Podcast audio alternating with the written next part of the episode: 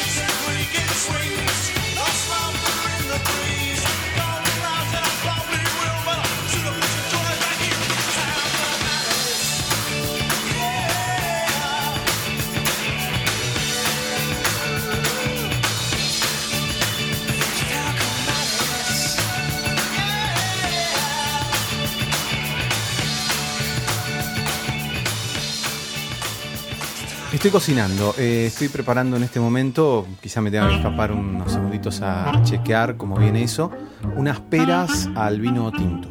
Ah, bien. Voto, voto sí. ¿Te gustó? ¿Marsala? No, un vino tinto, un vino tinto común pero ojo, eh, que yo sigo a esos cocineros que dicen que si uno cocina con vino no le pone cualquier porquería. No, obvio. Porque uno dice, eh, pero es para hacer la, la- Yo compro el mejor es vino. para la torta, pium, y entonces le ponen una cosa que es lo más barato que hay. No. ¿Viste? Le das No una acidez que no que no sirve para Claro, lo que no, estás no tiene, no tiene calidad el vino, entonces no, no, no sale bien. Entonces, para hacerlo de calidad, tiene que ser un buen vino. Sí. Bueno, Como un buen whisky, si le vas a hacer un Don Pedro, no le vas a poner whisky Claro. criadores porque te... Bueno, ¿qué es lo que me pasó a mí? Yo una vez fui a un restaurante, pedí Don Pedro y le pusieron criadores y casi no la cuento. Claro, claro. Qué Bueno, entonces asco. pelás las peras. Yo en este caso hice seis peras. Las pones en una olla con vino tinto, un, un litro de vino tinto directamente, pongo yo. Bastante azúcar Mm. y lo dejo cocinando. Y nada más. Peras Después- cortadas al medio, ¿no? No. Yo la puse enteras. Ah, mejor, mejor. Pero salen bien, cortadas eh, eh, enteras, digo. Sí, porque como cocinan bastante, Lle- Llega hasta el medio, digamos. claro, hasta que se hace un poco caramelo el vino y ahí ya está. ¿Y listo. vos las tirás, después las eh, les tirás salsa de chocolate y eso? No, crema de leche, es como Crema. medio clásico. Por ahí le puedo poner un poquito de canela también. Claro, yo uso la- las peras cocinadas así, cocidas así, para hacer eh, el pan de centeno, untado con manteca. Con, ¿Haces pan de centeno? Sí, con la máquina de mi mamá. Ajá. O sea, no es que voy a amasar, ¿eh? No, no se Claro, piensen que soy Claro. doña Petrona. Y Pero lo a eso haces le pon- tipo tipo alemán, así tipo. Claro, el negro negro que es compacto. como una especie de cartón y a eso le pones una, una mantequilla medio derretida y le podés poner queso azul y arriba las peras caramelizadas. ¿De qué te reís? Es riquísimo. de que en cualquier momento bajo y, y se quemó todo. Entonces, ¿cómo estará? Pero no lo pones en mínimo, Guillermo, el fuego. No sé, tendría que ir a chequearlo en unos minutos. Pero es habitual que yo los deje a ustedes solos. Tenemos muchas cosas para hablar Y con tantas Intentado. cosas que tienen para hablar. No te eh, necesitamos. creo que no me necesitan. Enseguida voy a ir a chequear un par de cosas que, estoy chequeando acá en casa. Eh, pero bueno, así eh, es la receta de las peras. Se puede poner el clásico clavo de olor, que es un clavito así, de una, una semillita que tiene mucho olor, Mm. precisamente, y como el clásico, ¿no? Y se sirve con unas hojitas de menta decorativas. Y no lo flambeas O de nada. mentol. Yo ¿Mm? quiero que hagas, que hagas como una especie No, de, ¿vos de querés que- show.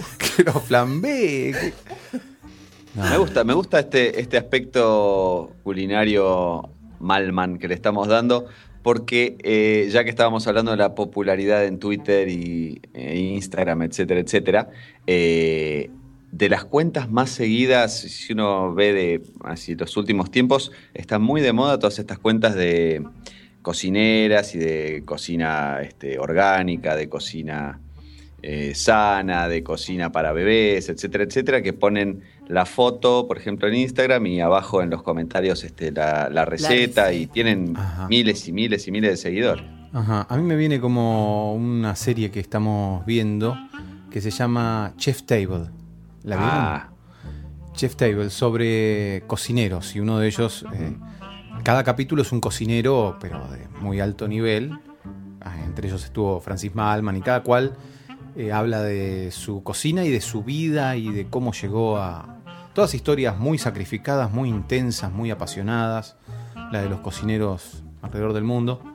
eh, y todos unos fanáticos de la perfección, unos personajes importantes. el episodio, el episodio de Malma me dieron ganas de estar en el medio de, porque viste que es Sí, todo la- en el medio isla. de un bosque en el, en el, allá por el sur, Sí. medio con nieve, tapado con unas, parece un capítulo de Game of Thrones, tira dos troncos así, Sí. le tira las cosas arriba nomás del tronco prendido fuego y saca unas cosas fantásticas que uno hace lo mismo y básicamente incendia medio, medio este eh, arra- Sí, bosque de los arrayanes. Arrayanal. Yo el único recuerdo que tengo de Malman, el único recuerdo que tengo de Francis, además de que tenemos un gatito que nos sigue en mi gato dinamita, eh, que, que es amigo casi de, la- de la casa, que se llama Francis Malman.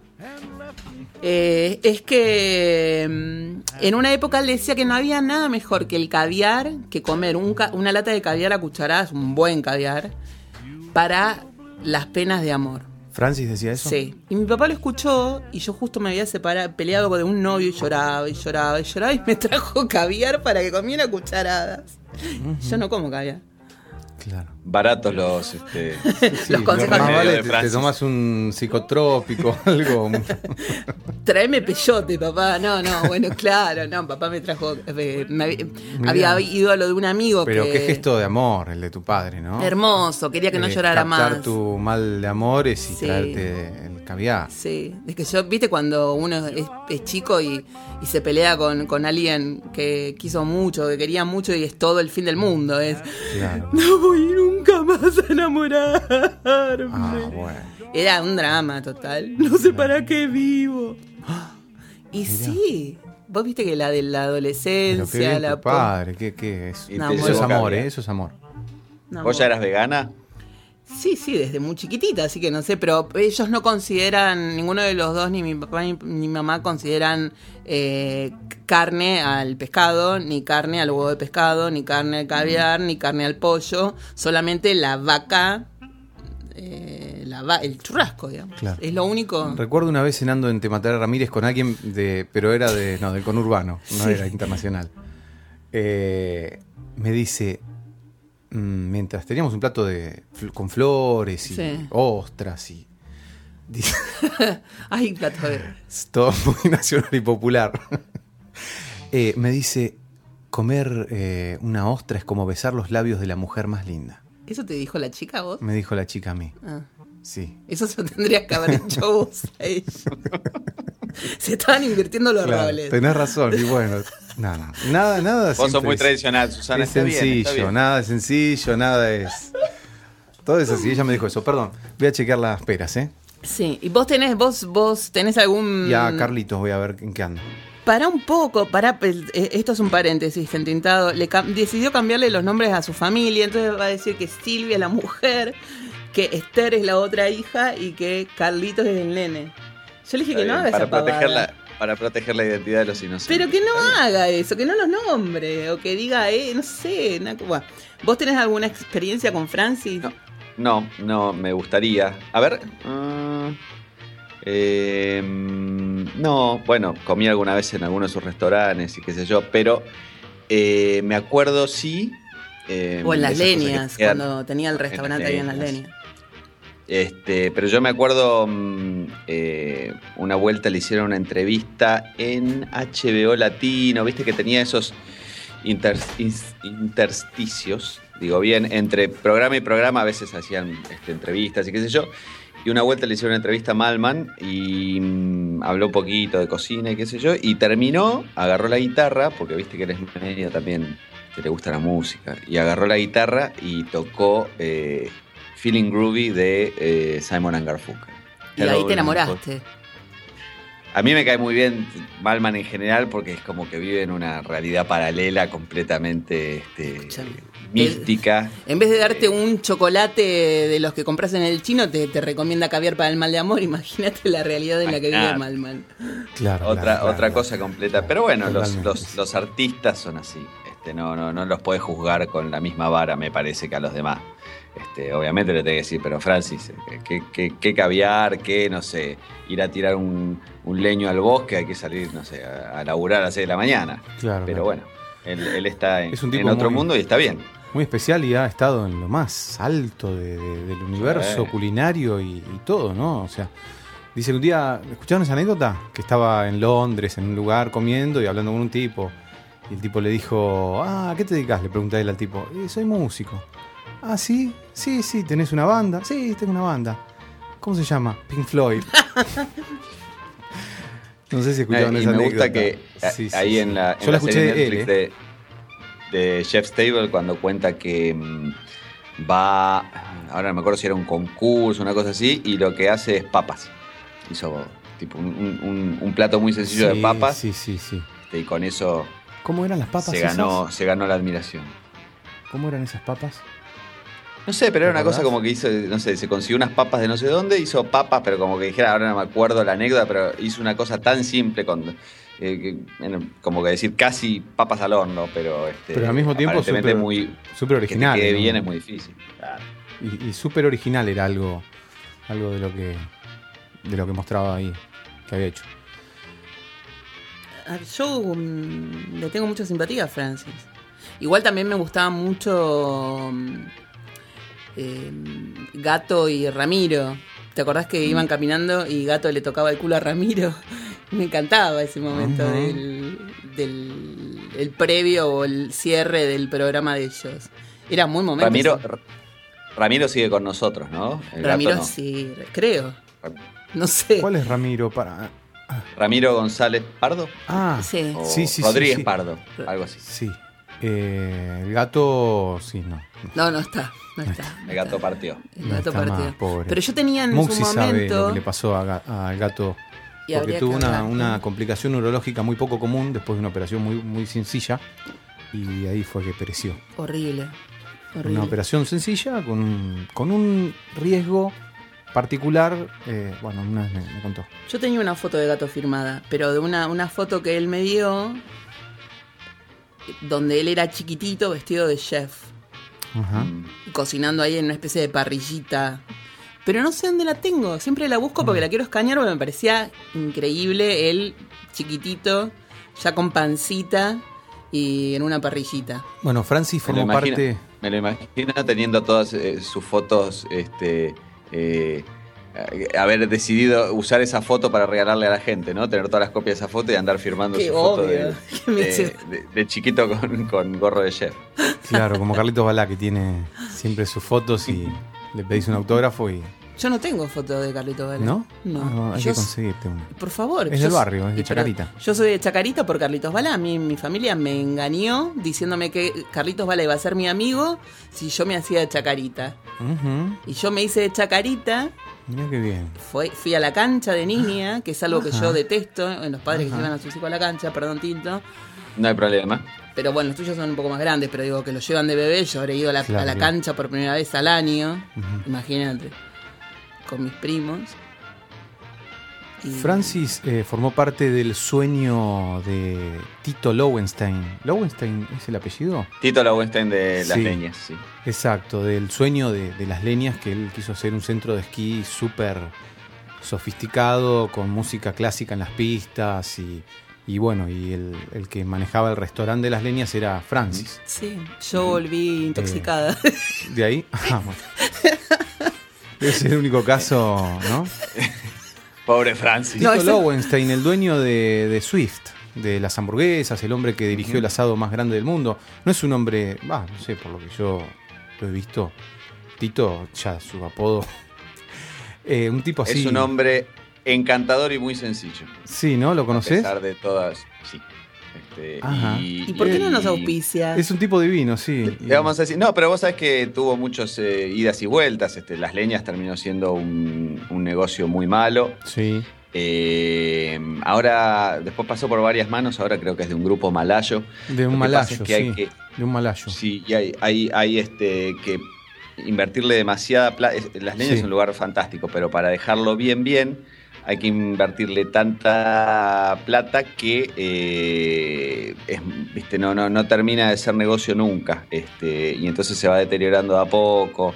eh, pero como sueño era, era una especie de utopía, la verdad que es un lugar Sí. este, muy lindo. Ujú.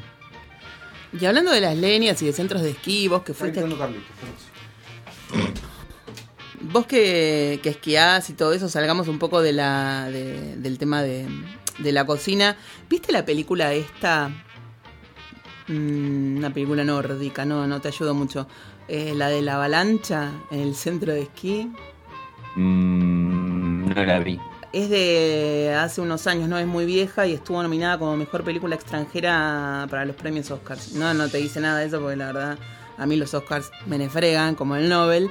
Pero es un matrimonio que, mm, que va con sus dos hijos a un centro de esquí que es una cosa de locos.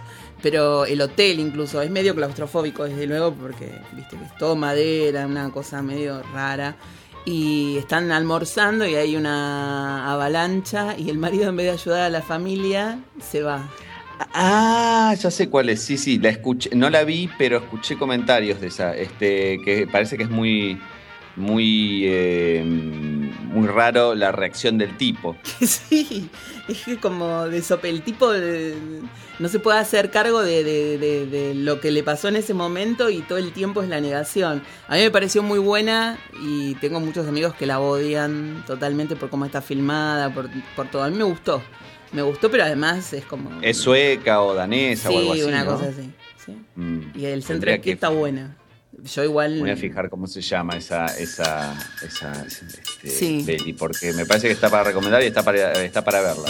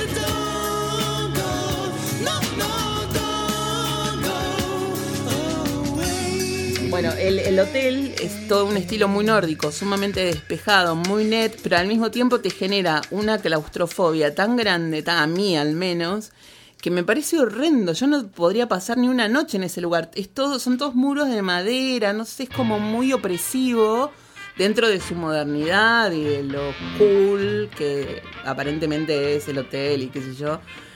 A mí me daba como... Ah, Acá lo encontré, lo encontré. Se llama Force Majeure. En la película. Y es suiza. ¿No es del 2015? Ah, no, sueca, perdón, perdón, perdón. Sueca.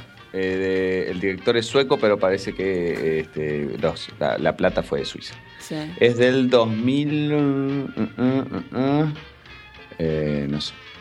2014. Ah, bueno, entonces estuvo para Suerte. los Oscars del 2015. Bueno, no sé.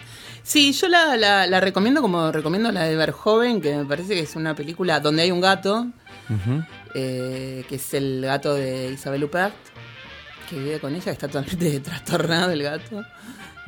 Oh, Él, ¿no? Se llama la Sí, película. no, es terrible. O sea, esa película con otra, con otra actriz no hubiese sobrevivido. la- porque yo me la imagino filmada acá. Ayer lo discutíamos, filmada acá con Carnevale como director y con Graciela Borges. ¿Por qué lo criticas a Carnevale?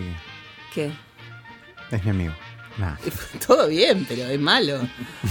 o sea, vamos, o sea, te arruina. Pero como director es bueno. Fue, a mí me dirigió en, un- en una película que yo puse la voz y fue muy No, no, macanudo. como director es malo, digo.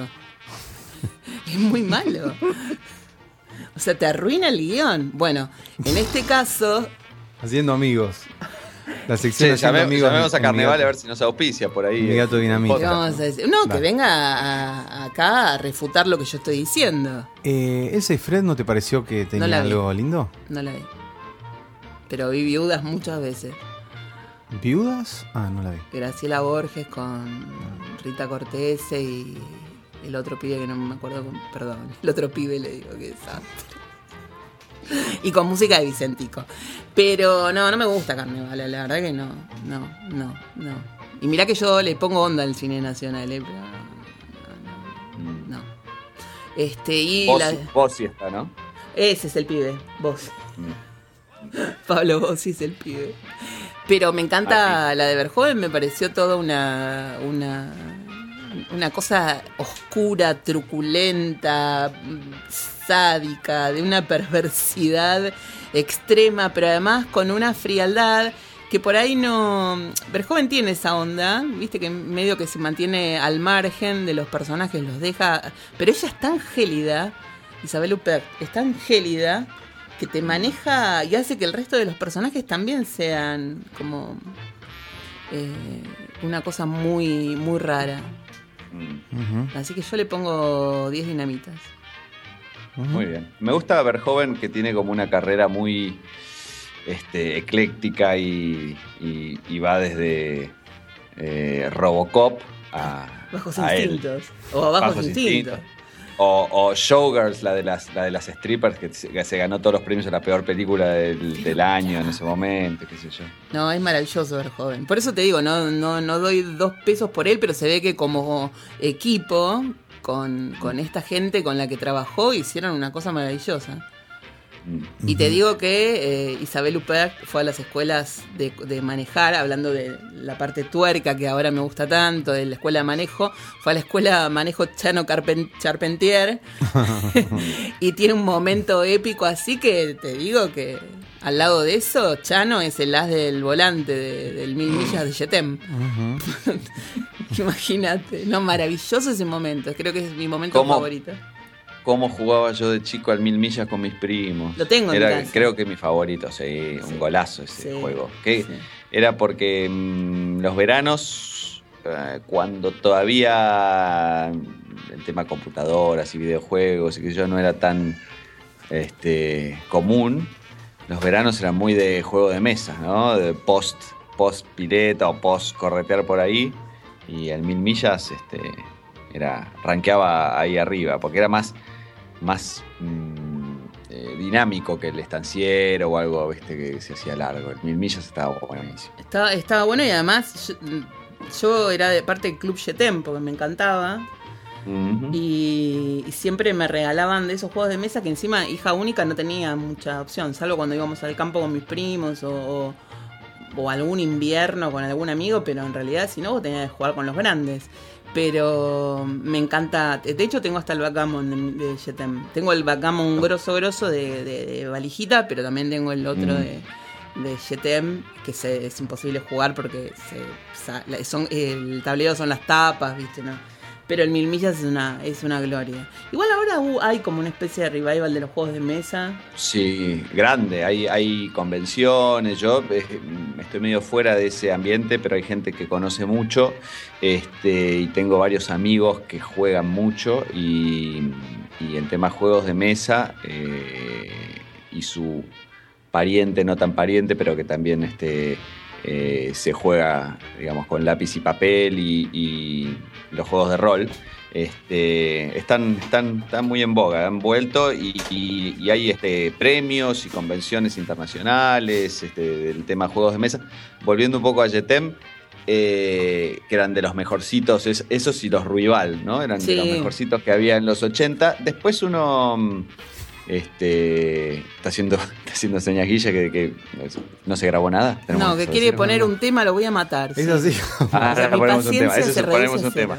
Pero me mira bueno, Susana con con, esto. una cara que, que me da miedo y no sé, no, no me soporta. Termino, realmente. termino con esto mi reflexión, que eh, muchos de los juegos de mesa que en los 80 teníamos acá y este, los teníamos como producto original o por lo menos no sabíamos que en realidad eran este, derivados de otra cosa. Después con un poquito de la apertura y cuando empezás a, conocer y, y a salir un poco, ves que eran todos derivados o copias directamente de juegos que ya existían en otros lados, en Europa, en Estados Unidos. Pero bueno, así era como funcionaba la cosa en aquellos tiempos. Los 90 para mí fueron de, de todos los viernes juntarnos en la casa de, de Nicolás, que era un amigo mío, es el primo de nuestra querida amiga Nat- Nati Méndez, la editora de libros para niños. Nos juntábamos los viernes ahí, eh, le llamábamos a la casa de Nico el club de Nico. Se abrían la- eh, las puertas, no estaban cerradas con llave, o sea que todo el que quería venir después de las 8 de la noche, 7 de la tarde, 8 de la noche, entraba y salía cuando quería. Eso era una cosa rarísima porque hoy lo pienso y me parece un delirante en todo sentido. Se le llenaba la casa de pibes y nos íbamos por ahí a, no sé, a las 10 de la mañana del día siguiente y nos juntábamos a jugar al, al TEG y eran masacres porque a nadie le gustaba perder, todos queríamos hacer la ficha negra, todos queríamos hacer moco al otro, así que eran noches eternas de whisky, de Jack Daniels, de Jim Beam y, y de terrible los 90. Pero, pero en, lo- en los 90 eras muy joven para esas cosas. ¿Quién? Vos. ¿Y vos? Jim Beam y Jack Daniels en los 90. Pero Mm, Nicolás. Nicolás Es tiene, cierto, es más ¿eh? chico que vos ¿Qué y sabe cómo le daba. Una cosa terrible, todos tomábamos mucho, no sé por qué razón tomaban, porque justamente porque el- el- cuando uno es más, ahora yo no tomo, pero cuando éramos más chicos, y yo andaba Es, con es una... el chiste. Y sí, and- yo andaba con una botella, esto lo voy a sacar después, andaba con una botella de Jack Daniels en la mochila siempre, y un día hici- me junté con unos amigos, hicimos fondo blanco entre dos, y yo terminé en una reposera muy mal. En un estado, sí, no, un desastre. Pero no sé por qué hacía esas cosas. Pero bueno, Vamos a tener que ponerle un disclaimer a este programa que no. Sí, sí, este, sí. Las, opinion- las opiniones son solo de los este, conductores, no haga lo que digan. no, no lo haga, no lo haga. Yo ahora no tomaría un mezcladito, pero en esa época yo tomaba mezcladitos, ¿viste? Iba a ver a los Mirá. Susana con la jarra loca, ¿eh? Con Pero- los mezcladitos, mirá. pero, ¿sabés? Los, los mezcladitos. Era un asco, porque además tomabas del. Tomabas de, de una jarra que todo el mundo. Mm. ah, ah, tirabas el- las sobras de los restos de los vasos y te armabas un mezcladito. Eso en, lo- en los lugares, pues, tipo, Claro. no sé, Babilonia. Pero en la casa de Nico, por ejemplo, eh, una vez que me estaban despidiendo a mí porque yo me iba, hicimos una de esas jarras y le metimos hasta salsa tabasco. Yo no sé cómo. ¿Te imaginas que estuve toda la noche con un chico y no sabía el nombre y cada dos por tres le preguntaba a mis amigos, ¿cómo dijo que se llamaba? desastre. claro. Un desastre. Le mando un saludo a Daniel. Porque después recordé el nombre. Daniel se llamaba. do something to me. Something deep inside.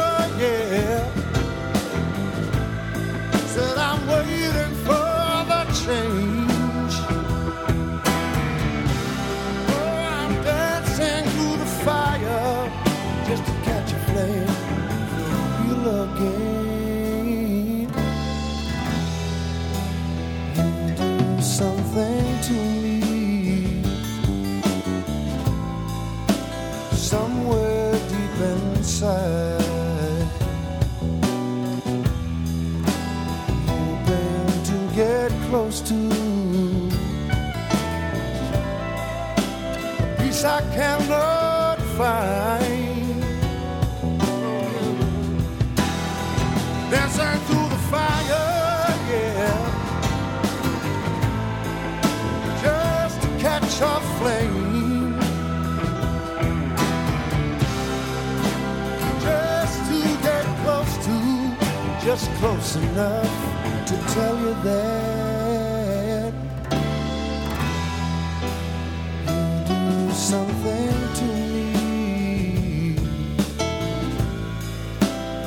something deep inside.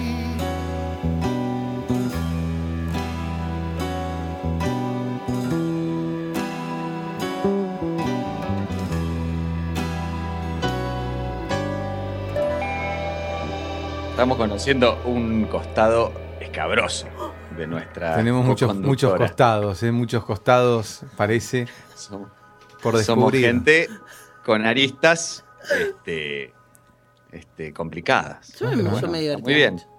¿Mm? Vamos con el Claramente, tema. claramente el mezcladito. Te, te- te tendría que haber invitado en nuestro viaje de egresados. eh, los chicos del colegio con el que fuimos nosotros, creo que de un ENET de Avellaneda, hicieron clericó en. Creo que esto es un clásico, no deben haber sido muy originales. Hicieron clericó Bariloche en la bañadera. Ah, Eh, y a falta de. limpia. No, bueno, a, A no, no estaba limpia. Y B, Ah. a falta de, a falta de cuchara, etcétera, este, revolvíamos con las patas. Muy lindo. Ah, Pero bueno, vos con, vos con el mezcladito igual no te, hubieras, no te hubiera asustado el tema de. No, porque aparte en las fiestas nómades uno tomaba del, del, del, del despojo del otro. Era una cosa espantosa. no sé cómo eh, llegamos de hablar Francis de Francis Malman. Y- las leñas, Tito Lowenstein, un hombre sencillo y todo, pero con su refinamiento mental. eh, o no sé qué. Al mezcladito. Al mezcladito con las patas eh, en una bañadera sucia. No, por favor, ahora sí, ahora sí vamos a un tema porque Ahora sí que tengo que recuperar.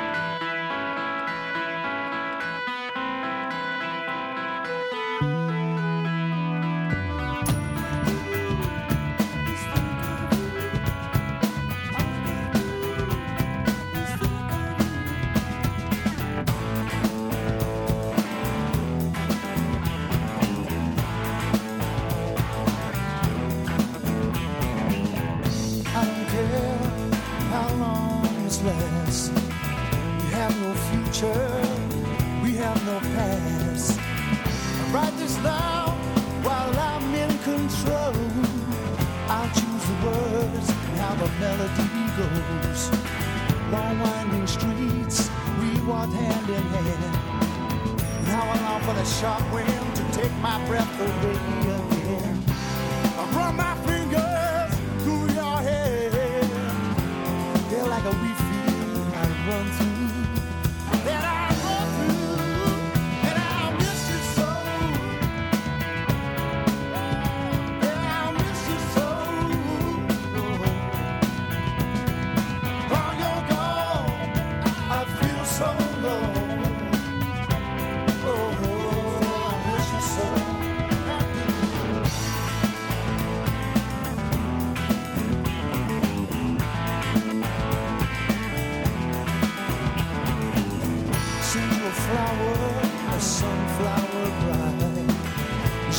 up my days, messing up my nights.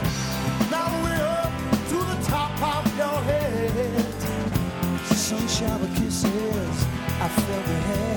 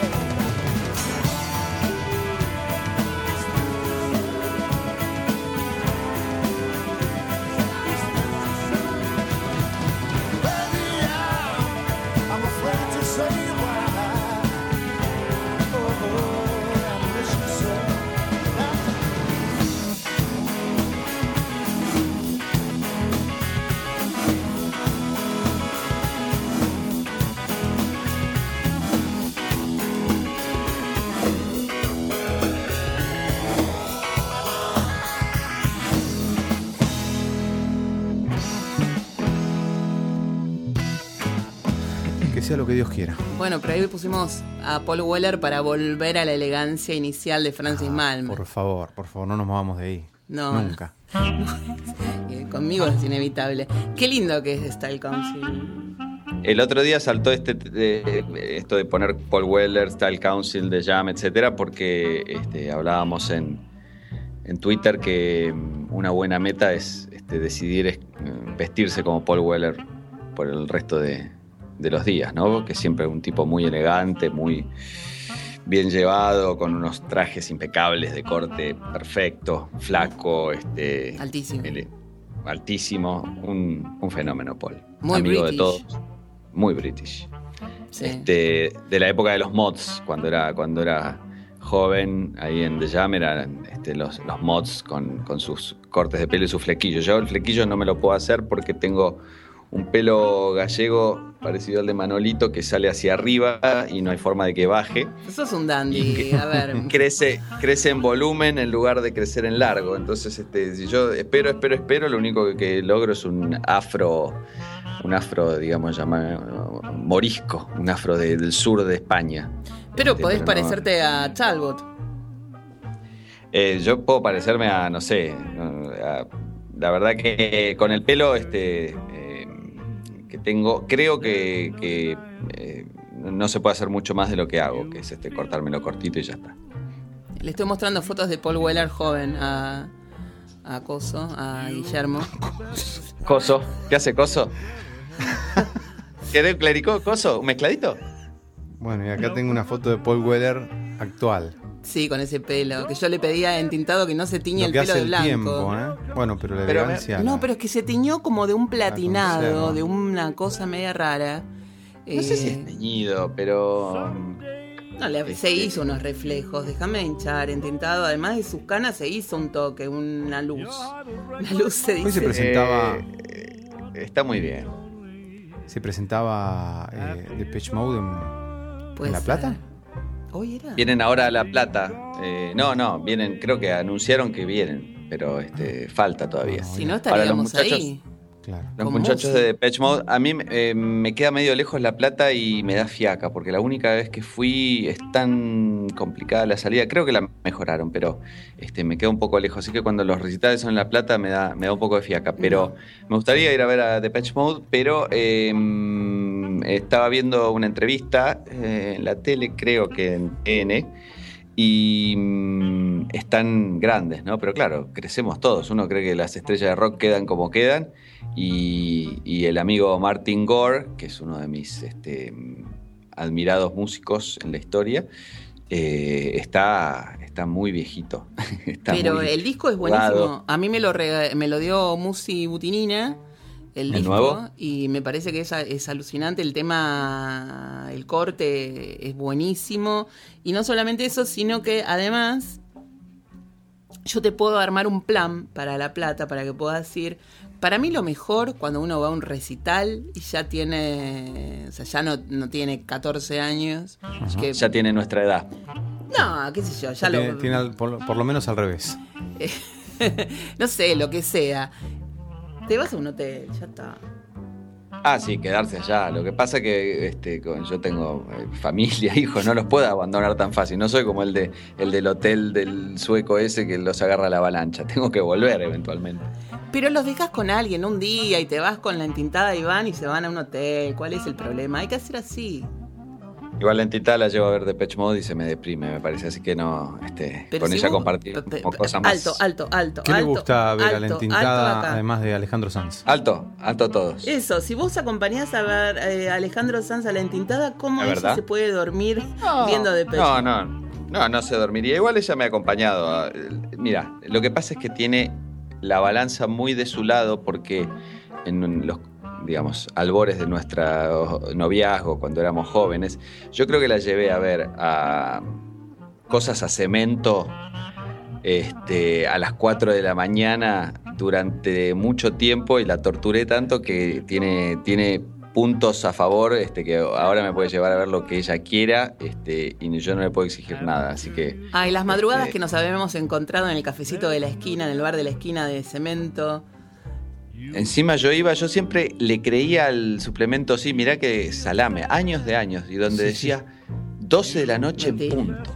Puntual, decía. Yo decía, che, nah, vamos, es puntual, tenemos que llegar puntual. Decía, pero siempre empieza tarde. No, no, este en, el sí decía puntual. Claro, Eran puntual cuatro para arrancar el estábamos- escabio. Claro, Por Dios, eran 4 de la mañana y seguíamos ahí adentro y nadie se movía. Este, pero bueno, eh, entonces tiene mucho crédito. Así que ahora sí me dice. Igual yo este, no soy nada cerrado, disfruto todo. Si el show es bueno, no me interesa la música. Si se hace con profesionalidad, con, eh, este, con, este, con eh, concentrado y con, con respeto para el público, yo voy a ver eh, lo que sea. Este, y la, la paso bien. Todos los, los últimos que fui a ver con ella. Este, No, las la bandas son buenísimas. Sí, sí, sí. Y a veces coincidimos en algunos que, que nos gusta mucho a los dos. Este, entonces, este, ahí es el mejor momento. El, el último creo que habrá sido. Fuimos al Luna Park a ver a Roxette, que había sido nuestro primer recital juntos a los 15 años. Así que fue un revival de, de nuestra juventud y nos gusta mucho a los dos, así que la, la pasamos muy bien. Pobrecita la, la cantante María estaba medio este, eh, más o menos, ¿no? Porque estuvo enferma y qué sé yo, pero el recital estuvo muy bueno. Sí, a vos te gusta, a mí no me gusta. ¿A vos? ¿A vos te gusta, Rosel? Mm, No, no le doy mucha bola, la verdad. Mm, Pero. yo soy bueno, muy fan y muy fan de eh, Per. Claro, por eso te iba. Sé que lo has nombrado muchas fan. veces. Muchísimo. Me gusta mucho. Es como. Me parece que tiene una sensibilidad pop para el, para el hit impresionante, que, que ya quisieran varios. Así que, No, este, pero obvio. Yo cualquier cosa con, hacer pla- con tal de hacer plata, pegar un hit en la radio. Yo me acuerdo que una vez, estando cemento abierto, o sea, hace- en el siglo. Siglo pasado, literal. Sí, muy cerca a, a las, a las épocas de Cristo. El año del pedo. Le, te- te- iba a tener una cita con un pibe y le dije, bueno, hoy toca Bochatón en cemento, nos podemos ver ahí. Buscó, no, lo- no sabía quién era Bochatón, buscó Bochatón, escuchó un tema y canceló. Dijo, no, gracias. Cemento, Bochatón, un tipo que canta hojas de, auca- de alcaucil en loop. Vos estás loca. Y no, no fue, no fue. Yo fui, yo fui, fui sola y... Bueno, pero no es así, o sea, eso es post eh, Peligrosos Gorriones, eso, eh, pero es este no, no- no es tan viejo todo. 2002. Ponele, está bien. No, no fue 2002, claro, sí, sí. Pero bueno, no. No, Imagínate. no, no caminó. No, no caminó, no caminó, no caminó, pero una tristeza. ¿Cómo vas, cómo vas a decirle no a Bochatón? Porque desafina un poquito. No, pero es que desafina a propósito aparte, así que no. No sé, nunca lo Volviendo- escuché cantando bien. Volviendo un poco a Paul Weller, eh, Paul Weller es de esas cosas que creo que los de nuestra generación nos debe haber pasado muchísimo, que mm, yo lo descubrí, digamos, lo descubrí tarde y arrancás de adelante hacia atrás. Eh, a mí me pasó que eh, en MTV empezaron a pasar el clip de un tema de su disco Wildwood, que debe ser del 93, que se llama Sunflower, y me pareció lo más de lo más, y me fui y me compré el disco, el CD. Y, mm, y ahí, bueno, en los albores de internet me puse a investigar un poquito de Paul Weller y, y ahí conocí Style Council y, y The Jam, y entonces fui desde el- su, carrera solista hacia atrás, y bueno, y después lo, lo- lo fui siguiendo hacia adelante, pero... Ah, ¿Ves? No, a mí me pasó totalmente al revés, creo que fue. Yo, yo tenía un- mi primer novio, que es hoy por hoy ingeniero de sonido de bajo fondo. Lo de bajo fondo lo corto para no mandarlo tanto al frente. mm, Y mm, él era fanático de Jam y, y de, de Style Council. Y me regaló mi primer disco de, de la banda y era pero muy fanático, no solamente de Weller, sino de la mujer de Weller. Y entonces me, me hizo descubrir un montón de otras cosas y otras bandas que yo no tenía, no estaba al tanto. Y Seba Yachtel, que es eh, el tecladista de Las Pelotas, que fue un profesor, él también me hacía escuchar eh, discos de, de Weller, que de- era como un músico, mucha influencia de jazz tenía, además del punk. Sí. Entonces era, Músico, músico de músicos, a los músicos les gusta mucho Paul Claro. Weller. Y tiene eh, un.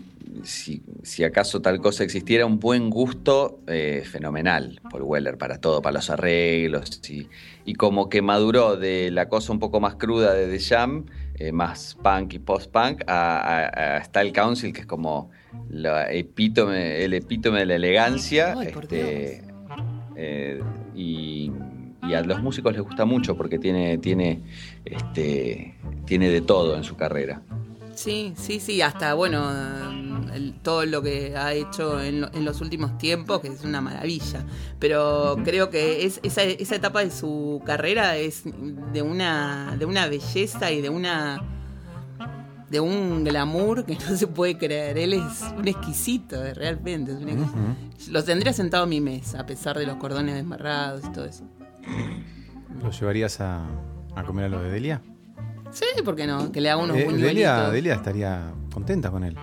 Obvio, porque es elegante. Olvídate, una elegancia. Exacto. Delia le dice que sí, se quede. Sí, sí. Por ahí habría que recortarle un poco el pelo para que no se asuste. Ujú. Pero. No, pero ahora, ahora está mejor todavía, ¿eh? porque ahora, ahora les voy a mandar eh, una, una foto que está del último disco y ya es un señor hecho y derecho. Este, ya no, no, no se hace el pibe y, y, y está, está para que Delia lo acepte perfectamente a la familia, me parece. Ah, me encanta, ojalá. Sí, sí, sí, sí. Creo que por lo menos va, va a tener una persona que esté, no como todos estos ricoteros que llevo, Claro, ¿entendés? Que claro, se claro. coman, comen el choripán acá en Chacarita a la mañana. De parados. Delia se pone muy mal. Ah, mira, acá nos está. te- te mando un Sí. mensaje de Delia. No, entintado. Me mandó un mensaje que está desde Pilar mandándonos una foto de, del señor Paul Weller. Muy guapo. A ver, qué. Claro, mira, yo me- nos Ah, casamos ya está, todos. ya, ya. Eh, Claro, claro, ya es un señor serio. ¿no? Sí, pero eso le gusta a mi mamá. Yo creo que lo Sí. ve y me va a decir, qué, Eh, qué ¿Este bueno. le gustaría a tu mamá? Sí, Sí. sí. Tiene mucha elegancia. Delia dice una mala palabra porque lo aprendió en, Beni- en Bendita TV. No, no es una mala palabra, es como un término Sí, muy sí, mal sí. hablado. Pero el otro día yo la harté y me dijo, me tenés las conchas al plato. Las conchas al plato, pues lo escuchó. bueno, pero eso es casi culinario, ¿eh?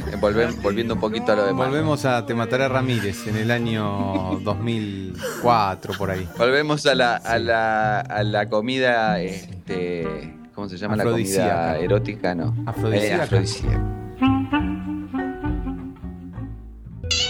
Mi gato dinamita, un podcast a base de alimento balanceado.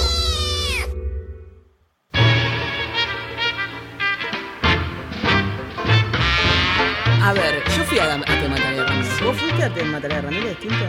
Y sí, era la- el lugar este de comida afrodisíaca. ¿no? Existe todavía, te enseñan a hacer striptease. Sí, sigue a las existiendo. chicas, claro. Está en otro lado ahora. Está, Mar- está en San Isidro o Martínez. Ah, no, Algún- pero yo no sabía que había Pero no estaba por. Palermo. Y hay otro, Había claro. uno en Palermo y ahora hay otro en. Va, cerró ese y está en Palermo. Claro, no, pero hay uno que está cerca de la plaza al que yo iba, estaba en la, la- justo cerca de la plaza de San Isidro. Y la verdad que afrodisíaco, nada, caro lo único. Sí, eso era bastante. ¿No? claro. Porque hay un menú vegetariano afrodisíaco. Sí, sí, sí. Y claro, sí, este, con queso azul, nueces, Mm.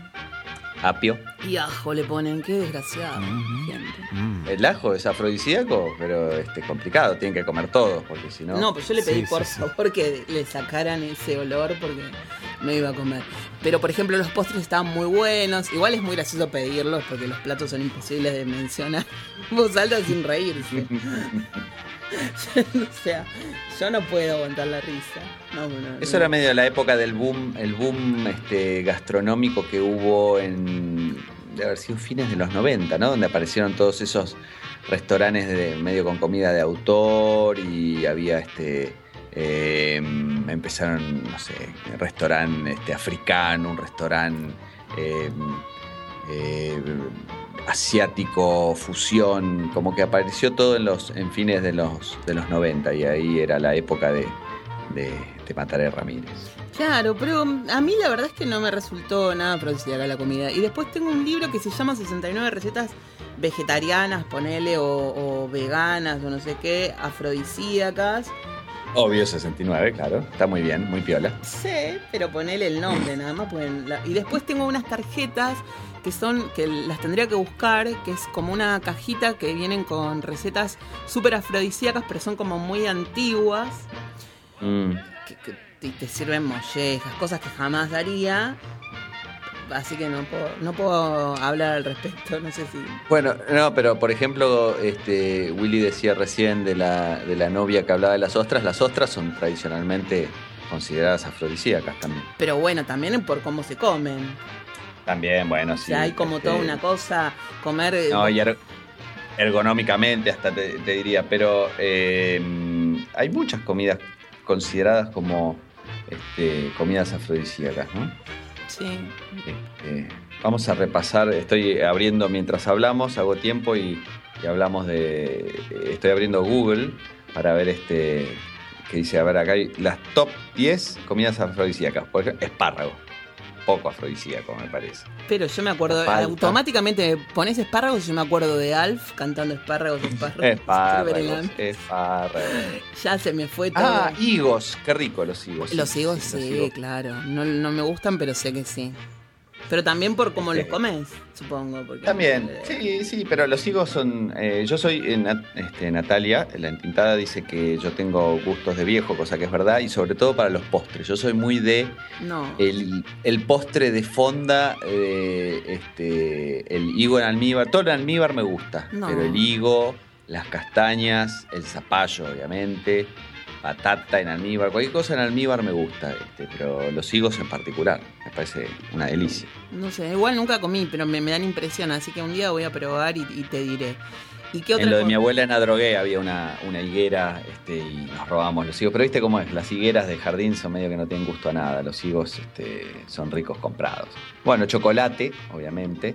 El ajo, como dijiste vos recién, este, porque aparentemente tiene una cosa que se llama alicina que i- incrementa eh, este, el flujo sanguíneo. Obviamente cualquier cosa que incremente el flujo sanguíneo sirve de, de afrodisíaco. Ostras y miel. Ahí tenés.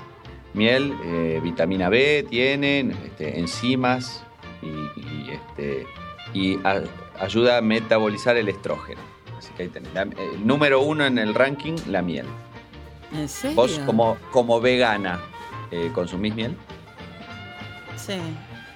Ah. Igual va, a ver, sí, no me gusta. O sea, pero no tengo ningún problema. No te- pero hay no una. Pero hay una miel falsa que es para, para veganos, como todo lo vegano que es todo falso, porque no. La mitad de las cosas hay que fabricarlas. Ah, la, Pero debe ser como una los veganos- melaza, ¿no? ¿Los veganos tampoco comen miel? Por la abeja, ¿no? Claro. Ah, Y no, porque estás este, explotando a la abeja. Claro, claro. Por claro. eso te digo. no. ah, Hay una miel falsa. Sí. Sí, No, debe ser una melaza como la que se le da a los chicos chiquitos que no pueden comer miel. ¿Cómo es que se llama? Eh, Quero. ¿Se acuerdan? Ah, bueno, Quero sí, era sí, la marca. bueno. Quero era la marca, era una especie de melaza, supongo. De, de- Ah, de- sí, yo, de- yo hace un tiempo compré una de, de esas. maíz es, de- incomible. Va, a mí no me gustaba. No, pero es que a mí no me gusta la miel, me parece como es, es como muy excesiva, Sí, pero me mucho. recuerda también a, a la niñez con mi mamá haciéndome leche con miel para y naranjas para la tos y para el resfrío, que era horrendo eso. Era lo peor que me podía, mejor darme un toclase, el Sí, a jarabe. mí me resulta un un- poco intensa la miel No, también. me gusta. Bueno, pero esa es afrodisíaca, parece que darle, ¿eh? Hay que Ah, entrarle a la miel por como favor. loco porque... Está- Estábamos hablando. Déjenme preguntar, hablando de las comidas de chicos. eh, no sé si les pasa a ustedes, pero nos debe haber pasado a todos. Como que uno lo que come en su casa es lo normal, porque te parece que eso es lo normal. Y después eh, te invitaban a casas de amigos y era todo un poquito diferente. Era todo como, ah, ah, mira, mira lo que toman. Mira, toman agua, no toman soda, o toman coca, no toman este jugo, o comen las cosas así, comen las cosas así. Así que, ¿qué, qué merendaban ustedes de chicos? Que volvían del colegio y, y- y era la hora de la merienda. ¿Qué merendaban? té, té sin nada. Consum- común. Sí, pero mi abuelo consumía un té inglés muy rico de lata y durante muchísimos años era lo único que yo consumía. Eh, no tomaba ni Nesquik, ni leche, ni café, ni nada. Era eh, ese té inglés que se mantuvo la tradición en mi familia y galletitas eh, de agua. era muy aburrido, pero... Muy, muy rico, muy tentador, ¿eh? Estoy para ir. Dijo, era re. Te gana. Era una cosa. Té con galleta de agua, ¿eh? Súper Pero fácil. era lo que comía mi abuelo y se ve que como a mí yo tomaba la merienda cuando eran, no sé, a los 3, 4, 5 años, tomaba la merienda con mi abuelo. Él la preparaba, íbamos a la galletitería, él compraba las galletitas estas de agua y comíamos eso y a mí me encantaba el ritual con mi abuelo. Después cuando él falleció yo lo mantuve hasta que mi madre empezó a preparar pan con manteca o alguna tostada con algo un poco más interesante que la galletita de agua. Y Iban, yo- iban a la galletitería y, y les, se las la servían de adentro de la lata, ¿no? Que Sí. se ponían, le ponían este, una bolsita de nylon en la mano o el guante y servían derecho de la lata. Genial, bueno, me, me encantó la propuesta de Tinto de este, esto de pensar en, en- en esto que proponía, ¿no? Eh, tuve que salir corriendo para sacar las peras de, de la DCN. Ah, Perdón. Pero bueno, aproveché la caminata hasta las peras que salieron bien. Eh, yo creo que, bueno, lo que es merienda, eh, yo lo que me sorprendía de que en la casa de los demás había un orden en merienda, desayuno, Ah, sí. eh, esos, ese tipo de orden era lo que era. A mí me sorprendía que pasaba en otras casas. En mi casa no existía. en tu casa no. No existía desayuno, merienda, no, no, no. Yo era muy mal criada, eh, con lo cual eh, hasta hace. mm, hasta el 2013 desayuné en la cama. Me- mis parejas, mi madre, mi padre, el- mis tíos, todos me traían el desayuno a la cama. Entonces, ahora no desayuno porque no ¿Y tengo por qué el nadie. 2013? Porque cuando me separé, Ah, dejaron de traerme el desayuno a la cama. Y entonces imagínate la situación, ahora me tengo que levantar y hacerme café, entonces tomo lo que hay, si hay Claro, jugo, claro. si hay agua, si hay soda, si hay amargos de termas, si hay Coca-Cola. Yo lo que, lo que admiraba de las demás casas, como dice Tinto, eh, o lo que me resultaba, sí, a mí me resultaba como admirable, ¿no? A mí me resultaba Mm. interesante y, y fascinante el orden de las cosas, ¿viste? Eh, había una merienda, te sentabas... a no, en mi casa no existía ni merienda ni desayuno, nada. O sea, se tomaba, se comía lo que había por ahí. Por supuesto, había un almuerzo y una cena, eso perfecto, ¿no? Mi madre, además, ama de casa. Pero no Qué existían, esas otras cositas no existían. Eh, Mm, Si mm. venía mi abuela era toda una novedad, porque mi abuela, ay, tenés que merendar. Y me hacía mate cocido con, Qué rico. con leche, con pan Mm. adentro, se llamaba la... Y, el ma- eh, y lo más rico del, del pan era el- la partecita del codito de atrás, ¿viste? De, La, la corteza, el, la el ángulo. Eso, eso era lo más rico de- del, del pan adentro, era como un- una perla. que- pero eso era lo. Y, y por ahí ir a lo de un amigo, donde el horario del almuerzo era a las 12 en punto, y hasta estaba medido lo que cada cual comía, como en la casa de mi, de mi amigo Sergio. Eh, que se comía una milanesa y una bolita de puré, ponerle cada uno. No sé por qué era tan Ni más ni menos. pero a mí eso me, me resultaba fascinante, era como un orden a las cosas. O que viniera una tía mía de Buenos Aires y me, me dijera, ¿hiciste la tarea? Nunca me preguntaron si hice la tarea, nunca se enteró mi madre si yo hacía la tarea o no la hacía. Ah, yo hacía la tarea con Delia. Nunca, no, no, jamás, jamás. Todas esas cositas de orden me parece que es lo que... ¿Qué es esto que tengo acá dentro de Creo que una cucaracha muerta. No. No, no, Susana, es un pedacito de cedrón, es rico esto. No, quedó de quién sabe cuándo, pero. Me No te estoy preocupes. envenenando en esta casa. No, es un yuyito natural. Escúchame, vos, Tinto, ¿qué, qué merendabas? No, yo, yo era mm, en casa. Eh, Era Tinto de bajó mucho, mu- Nesquik. per- perdón, Tinto, perdón. Bajó mucho la Sí. calidad de la imagen y del sonido. Que por otra parte voy a. ¿Cómo, cómo ya no? se, se quería levantar e irse. Claro, bueno, Sí, se yo empezó a escuchar muy mal lo tuyo, no sé por qué. Bueno, entonces, ¿qué- contanos, Tinto, ¿y vos qué merendabas? Bueno, prueba a ver si, si sale bien.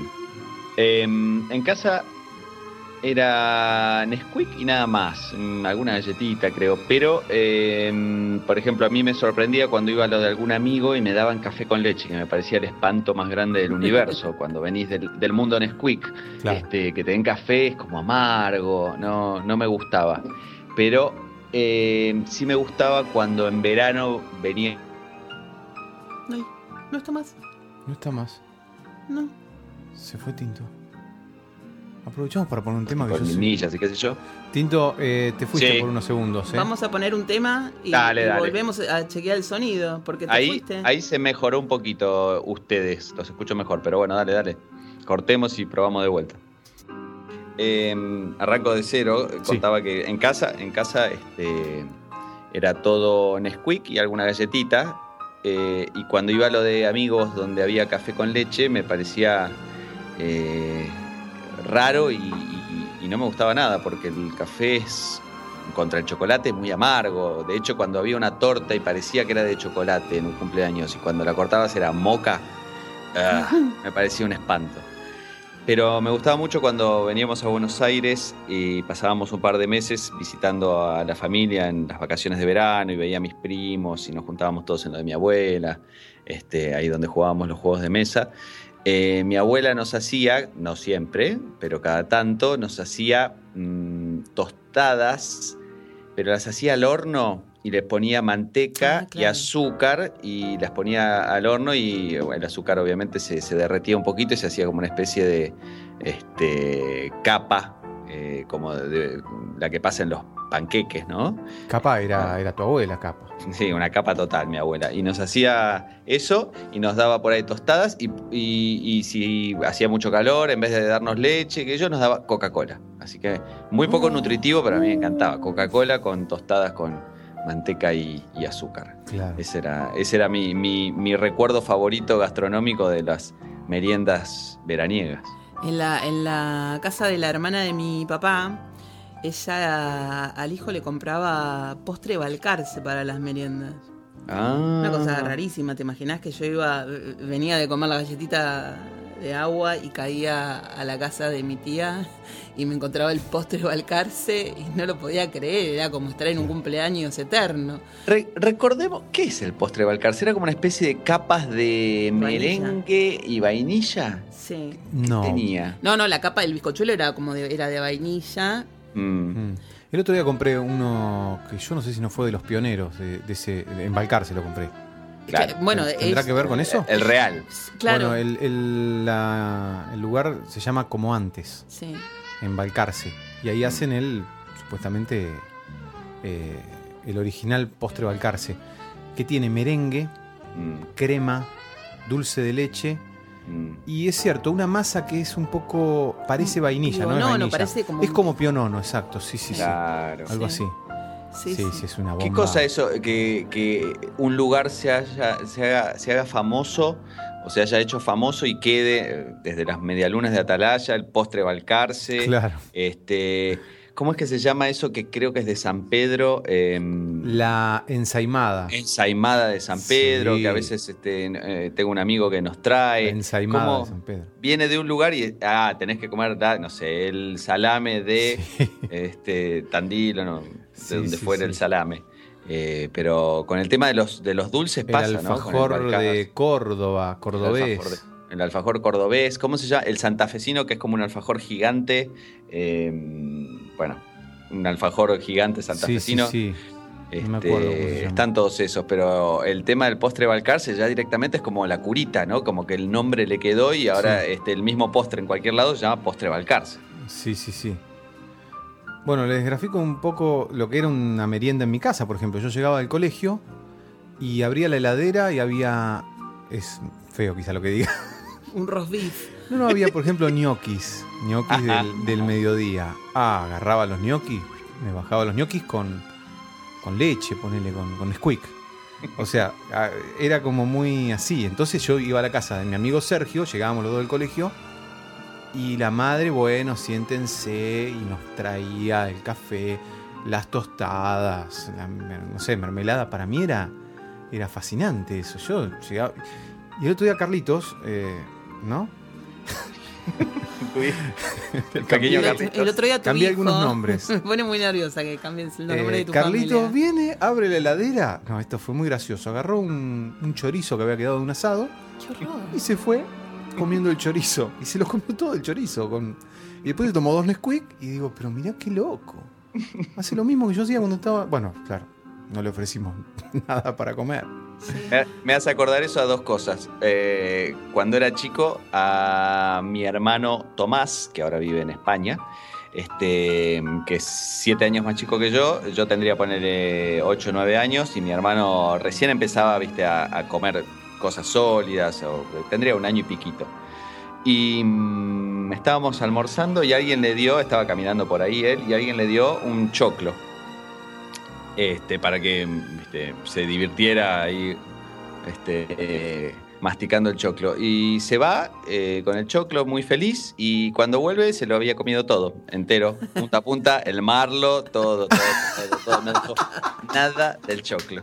De a poquito a poquito tenía, tenía cuatro dientes, se comió todo el choclo. Mi vida no le explicaron. Podía haber perdido todo en Bueno, eso. vos decís Tomás y yo, así en, recordando, eh, recuerdo eh, los 90 de Susana, ¿no? Si decís Tomás. ¿Puede ser? Claro. no. O sea, yo lo que sí me acuerdo es que a partir de Con los. la petaca andaba ella. Sí. No, no, una petaca Me hace no. acordar una locutora compañera nuestra, ¿te Una- acordás? Una petaca no. ¿Eh? Una petaca no. Una botella Ah, una, de bot- lit ah, una botella, grande. perdón, Qué disculpame, no te quise ofender. poco. No te quise ofender. No, yo compraba el Jim Beam grande, digo, el Jack Daniels Me haces acordar a una compañera nuestra Ah, que una vez me, me- me quise hacer el galán con ella en un bar hace un- unos años y le dije, me dijo, estoy, estoy medicada, no puedo tomar. Le digo, bueno, yo soy psicólogo. Claro, ella estaba medicada contra la gripe, pero yo asumí, no, más allá de la seducción, es un desastre, todo horrible, no tiene nada que ver con nada. Pero yo asumí que ella estaba medicada psiquiátricamente. sí, sí, porque tenía toda la pinta. Claro, pero no, era, no, no, estoy con gripe, estoy, estoy tomando antibióticos, nada que ver. Yo me levanto y no me ves Fue más. horrible, horrible. lo- bueno, después obviamente no me más bola, pero me hice el langa con ella, mira. Sí, pero no te salió porque la verdad que la estrategia malísima. Escuchame una cosa. Bueno, vos estás re mala hoy, Susana. A, a los 12 dejé de, de sentarme a la mesa familiar. No sé por qué, no me pregunte, pero no tengo idea. Y ya tomaba la merienda sola en mi cuarto y cenaba en mi cuarto y almorzaba. Y nunca mis padres me dijeron nada, muy raro. Hasta que un día mi mamá me dijo, esto no es un hotel, se viene a la mesa y yo dije que no. Y no fui. Ah, Esto no es un hotel. Ah, es un clásico de Delia, esto no es un hotel. No, no, eso es un clásico de todos. Y, y anoche acá hubo esa misma expresión. Chicos. Porque no viene a no vino a cenar. Y pero yo la apoyo porque yo no lo hacía. No vino a cenar Esther. Este, Esther, Esther no, fue a cenar. Esther no vino a cenar.